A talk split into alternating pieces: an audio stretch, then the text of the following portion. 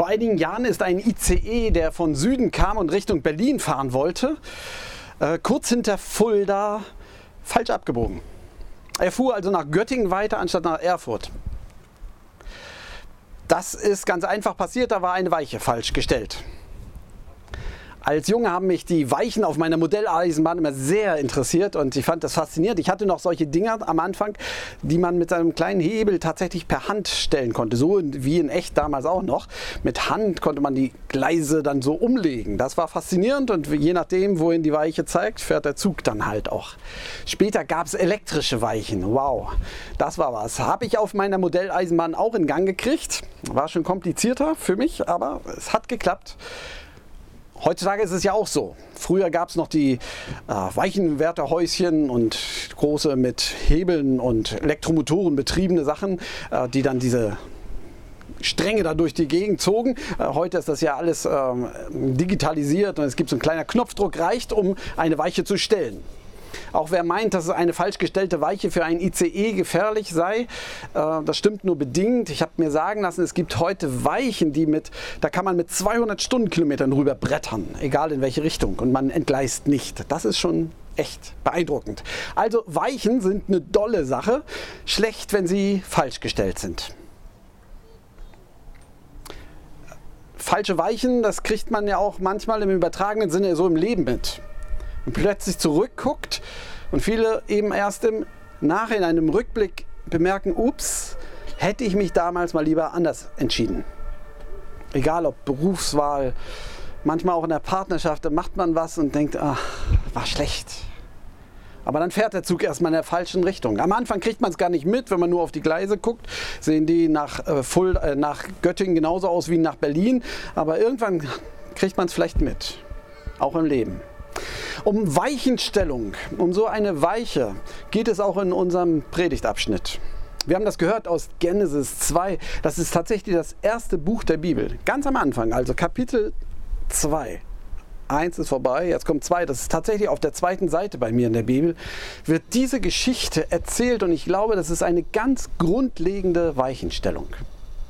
Die Weichenstellung, als der Mensch gemacht wurde, da war das nicht einfach ein biologischer Prozess, der ablief, sondern das Werk eines liebenden Gottes. Denn so wird das doch erzählt. Es wird erzählt, und wunderbares Bild, passen Sie mal auf, es wird erzählt, Gott formt aus dem Staub vom Acker einen Menschen. Ich wette, bei Ihnen im Kopf geht sofort das Kino los wie sah der Mensch aus? Das ist eigentlich ganz schön kompliziert. Wie kriegt man aus dem Motter? Mann, der hat sich aber die Hände dreckig gemacht. Wie auch immer, wie groß ist Ihr Mensch, der gerade geformt wird in Ihrem Kopf? Ist es ein Baby oder ist es ein Erwachsener? All das lassen wir dahingestellt, aber das Bild spricht für sich. Gott setzt sich in den Dreck seiner Erde und formt den Menschen aus dem Ackerboden. Und damit nicht genug. Das Bild wird weiter erzählt und entfaltet sich, denn als der Mensch da liegt und Gott denkt, boah, ist mir gut gelungen, ich weiß nicht, wie gut sie im Töpfern sind, aber er sagt, es ist mir gut gelungen.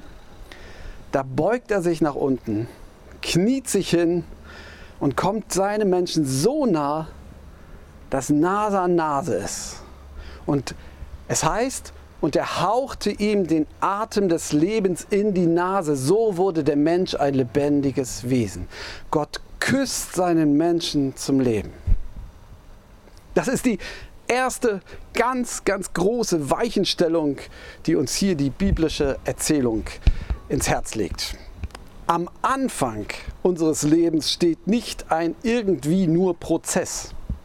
Am Anfang unseres Lebens steht ein Gott, der den Willen hatte, einen Menschen zu schaffen und der diesem seinem Menschen so nahe kommt, dass er ihm den Atem des Lebens in die Nase küsst. Lassen sich das Moment in ihrem Herzen zerrinnen. Der Anfang ihres Lebens ist nicht ein wie auch immer gewollter oder zufälliger Prozess, der durch das Zusammenkommen ihrer Eltern ausgelöst wurde.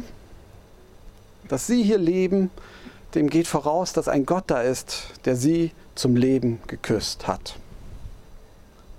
Mit allem, mit ihrem Körper, mit ihren Grundcharaktereigenschaften, mit dem, was sie sind, was sie fühlen, denken.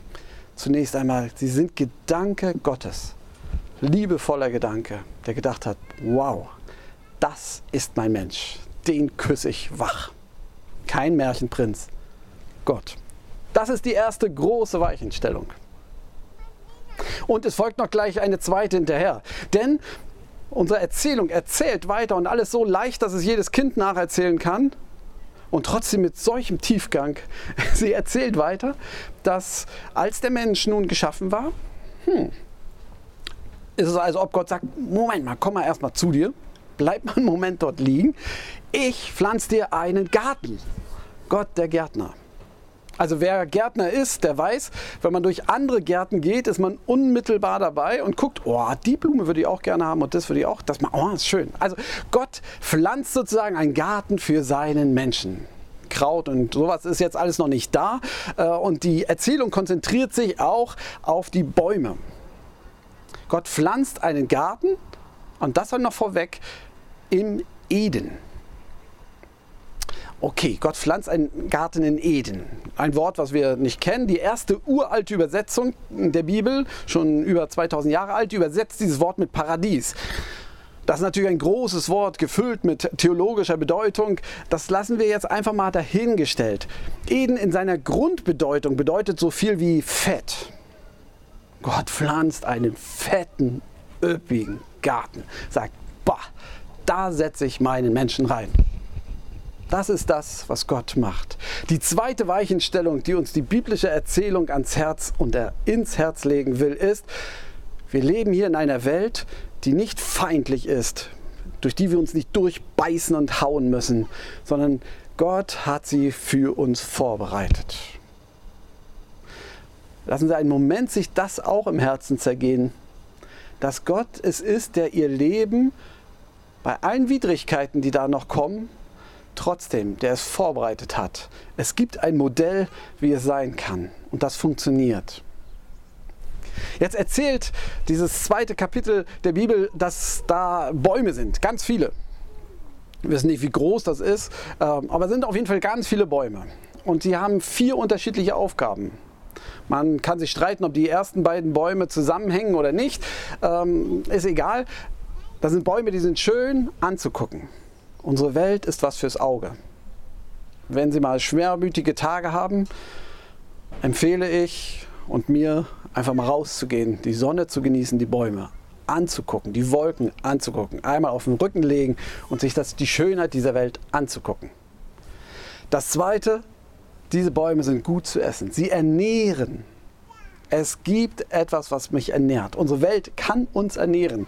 Bei allen Hungerproblemen, es gibt die Möglichkeit, dass unsere Welt uns ernährt. Und dann konzentriert sich der Erzähler auf die Mitte des Gartens und sagt, und in der Mitte des Gartens steht ein Baum des Lebens.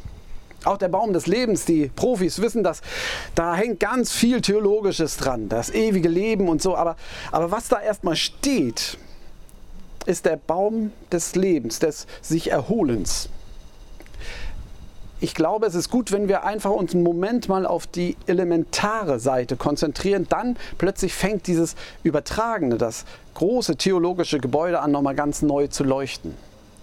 In der Mitte des Gartens steht die Möglichkeit, ein Baum davon zu essen, dass man Leben hat. Und zwar nicht mückriges Leben, sondern üppiges, fettes Leben. Gottes Idee ist, dass wir üppig, fett leben können. Alle Viere gerade sein lassen, einfach mal nichts tun, sich erholen und einfach nur sich freuen an dem, was ist. Und zu wissen, es ist gut, dass ich hier bin. Diese drei Bäume, die gibt es mitten im Garten. Und dann gibt es noch den vierten. Erkenntnis von Gut und Böse. Mitten im Garten, also nicht ein Randphänomen, sondern mitten im Garten steht dieser Baum zu erkennen, was mir zuträglich ist und was schädlich ist, was gut für unsere Welt ist und was schlecht für unsere Welt ist, was gut ist gegenüber meinem Nächsten und was böse ist gegenüber meinem Nächsten, was gut ist für mich und was letztlich mir schadet. Mitten in diesem Garten steht ein Baum der Erkenntnis. Man kann sich fragen, warum der da steht. Ist das jetzt ein Denkfehler? Ich glaube, das ist kein Denkfehler und es ist bewusst so erzählt, dass Gott diese Möglichkeit mitten in seinen Garten pflanzt. Denn das bedeutet doch, dass mitten in unserer Welt es die Möglichkeit gibt, diese Welt auch aus eigener Kraft zu deuten. Gott pflanzt einen Garten und pflanzt mitten hinein die Möglichkeit zu entscheiden, was gut und böse ist, ohne Gott. Mitten im Garten gibt es die Möglichkeit, Gott loszuwerden. Für mich, ich erzähle das immer wieder, deshalb wiederhole ich mich natürlich an dieser Stelle, ist die beste Erklärung oder für mich die einleuchtendste, ist die wohl der alte Maimonides, jüdischer Gelehrter aus dem Mittelalter, gebracht hat. Der sagt, wenn du einen Ring schmieden willst, so kannst du diesen Ring nicht schmieden, ohne in der Mitte ein Loch zu lassen. Wenn du das Loch weglässt, ist es kein Ring mehr. Übertragen heißt das, wenn Gott seinen Menschen und seine Welt schafft mit dem Ziel, einen Menschen zu haben, der lieben kann, der ihn lieben kann und den er selbst liebt, also ein wirkliches Gegenüber, dann muss er dem Menschen die Freiheit geben, sich gegen ihn zu entscheiden. Denn es gibt keine Liebe ohne Freiheit. Wir können nicht jemanden lieben, ohne ihm zu erlauben, meine Liebe nicht zu erwidern. Ohne ihm zu erlauben, dass er meine Liebe verletzt. Gott schafft also eine Welt, und den Garten, in den er seinen Menschen setzt, ist ein, in der in der Mitte die Möglichkeit besteht, sich gegen Gott zu entscheiden. Zu sagen, ich brauche dich nicht, um diese Welt zu erklären. Ich brauche dich nicht, Gott, um zu sagen, was gut und böse ist. Ich brauche dich nicht. Also das ist hochmodern. Auf der zweiten Seite der Bibel wird diese Weichenstellung gemacht, dass Gott die Welt so geschaffen hat, dass in ihr die Möglichkeit zu einem atheistischen Leben angelegt ist. Und zwar ist das nicht ein Unfall, sondern das ist eine Entscheidung aus Liebe. Gott entscheidet sich aus Liebe dafür, uns die Möglichkeit zu geben, zu sagen, Gott, den brauche ich nicht. Ich komme ohne Gott zurecht. Zwei grundlegende Weichenstellungen. Und nun, nun erzählt diese Geschichte weiter. Sie bleibt nicht dabei bei diesen Bäumen, sondern sie erzählt noch weiter von, von, dem, von einem Fluss, der das tränkt. Also die Grundlage, woraus der Garten gewachsen ist. Sozusagen die Möglichkeit, dass diese Bäumchen auch woanders pflanz, äh, wachsen. Und sie erzählt dann von diesen vier Strömen. Manche sagen, da, da bricht diese Geschichte ab. Das ist bestimmt erst später hinzugefügt. Mag ja sein, aber seit mehreren tausend Jahren wird die Geschichte so erzählt, wie Sie sie heute gehört haben. Es fließt ein Fluss durch Eden durch, der spaltet sich in vier große Ströme auf und die tränken das gesamte Erdreich. Es gibt tausende Theorien, wo diese Flüsse sind. Man weiß, was der Tigris ist, man weiß, was der Euphrat ist, die anderen weiß man nicht genau. Vielleicht ist das eine der Nil und der eine noch weiter im Osten und Westen. Was deutlich wird, ist, dass dieser Fluss alle damaligen Reiche der Welt sozusagen um, umfasst. Die Ägypter auf der einen Seite, die große Macht und die Assyrer auf der anderen, die andere große Macht und noch weiter. Die Flüsse, die durch diesen Garten fließen, umfassen das ganze Weltgefüge. Und es ist, als ob der Erzähler uns ins Herz legen will, alle eure Weltordnung, alles was wächst, alles was einmal geschehen will, die lösen nicht einfach das Alte ab, sondern sie kriegen ihre Kraft aus der guten Ordnung, die Gott angelegt hat. Aus der guten Ordnung, die Gott schon angelegt hat, wächst das alles. Und egal welche Machtgefüge ihr habt, egal wie reich ihr seid, egal welche Religion ihr erfinden werdet in, oder wachsen werden in eurem Leben, es ist immer bei allem die Frage, wie sieht es aus? Kannst du diese grundweichen Entscheidung für dich annehmen, dass da ein Gott ist, der dich aus Liebe geschaffen hat, der das alles vorbereitet hat? Oder findet ihr, dass ihr die Welt neu erfunden habt und alles an euch liegt? Die Flüsse. Und jetzt nimmt Gott seinen Menschen und sagt, hier hinein lege oder stelle oder setze ich dich, damit du das Ganze bebaust und bewahrst. Und zwar nicht nur das, sondern auch da, wo die ganzen Flüsse später lang fließen. Wir haben den Auftrag, unsere Erde zu bebauen und zu bewahren. Wir sind also nicht nur geliebt, wir sind nicht nur in eine Welt gesetzt, die, die eine gute Voraussetzung hat, hier zu leben, sondern wir haben auch noch den Auftrag. Wir haben auch einen Auftrag für unser Leben.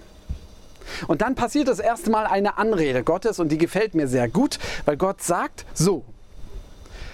Und Gott, der Herr, gebot dem Menschen und sagt, du sollst essen. Das finde ich gut. Die Anrede Gottes, die erste, wo er einen Auftrag gibt, ist, du sollst essen. Essen. Finde ich gut. Aber darum geht es, dass Gott seinen Menschen nimmt und sagt, du darfst alles hier essen, von allen Bäumen. Genieße das Leben. Selbst den Baum des Lebens, ja, ihr dürft genießen. Ändert sich später, wenn die Kenner kennen, wie das weitergeht, ist heute nicht unser Thema. Am Anfang ist, sagt Gott, ihr dürft genießen, macht das. Und dann kommt der Satz, aber von dem Baum der Erkenntnis von Gut und Böse, da bitte ist nicht. Und es ist, als, ob Gott uns sagen will, bitte, was gut und böse, was hinderlich für dich ist und was förderlich, was dieser Welt gut tut und was ihr schadet, das bitte möchte ich ich, Gott, im Gespräch mit dir herausfinden. Bitte fang nicht an, einfach aus der Natur, aus den Ergebnissen, aus den Prozessen, die du beobachtest, heraus zu entscheiden, was gut ist. Ich möchte im Gespräch mit dir sein. An dieser Stelle habe ich gedacht, brechen wir mal ab. Das Kapitel geht noch weiter, ganz nahtlos und kommen andere große Themen, aber ich glaube, hier reicht es erstmal. Denn wir stehen jetzt hier in einer, auf einer schönen Wiese mitten in Schönwalde, in Greifswald und, und viele, vielleicht auch von uns, sagen, brauche ich Gott wirklich? Brauche ich Gott wirklich, um mein Leben zu deuten und zu erklären? Um Entscheidungen zu treffen, das kriege ich doch selber hin. Oder willst du was anderes behaupten? Und wir hören mit dieser ersten großen Geschichte in der Bibel, dass Gott sagt, ja, diese Möglichkeit ohne mich, mich loszuwerden, Gott loszuwerden, die ist schon von mir so angelegt, aus Liebe für dich. Aber die Bitte dieser großen Geschichte ist, lass doch diese Weiche in deinem Herzen, diese erste Weiche, dass es dort einen Gott gibt, der dich liebt und dir so nahe gekommen ist, dass er dein Leben ins Leben rief. Lass diese Weiche doch so gestellt sein. Lass sie für mir in deinem Herzen so stellen. Diese Bitte steht im Raum. Und jetzt sind wir, sind Sie gefragt, ob Sie diese Bitte an sich heranlassen. Ja, Gott, ich lasse es zu, dass dieser Bibelabschnitt die Weiche nochmal neu stellt. Dass nicht ich in Eigenverantwortung alles entscheide, sondern ich lasse dich. Denn das ist die zweite Denkaufgabe für uns und Sie, die kann ich und will ich Ihnen auch nicht abnehmen. Was passiert denn, wenn wir die Weiche anders stellen? Wo führt sie uns dann hin? Ich stehe hier als einer, der, der berufen ist, Sie zu bitten, überprüfen Sie diese Weichenstellung und lassen Sie Gott sie neu stellen, dass da einer ist, der Sie liebt und Sie lenken will. Und Ihr Leben nicht irgendwie raue Wirklichkeit nur ist, sondern von Gott eingebettet. Übrigens, der ICE damals, 2013 war die Geschichte, der Zugfahrer hat das nach einer gewissen Strecke mitbekommen, dass er falsch gefahren ist. Hat im nächsten Bahnhof angehalten, ist zurückgefahren nach Fulda, hat die Weiche umstellen lassen und ist dann tatsächlich in Berlin angekommen. 40 Minuten Verspätung, aber was ist das schon für unser Leben? Und der Friede Gottes, der höher ist als all unsere Vernunft, der bewahre unsere Herzen und Sinne in Christus Jesus, unserem Herrn. Amen.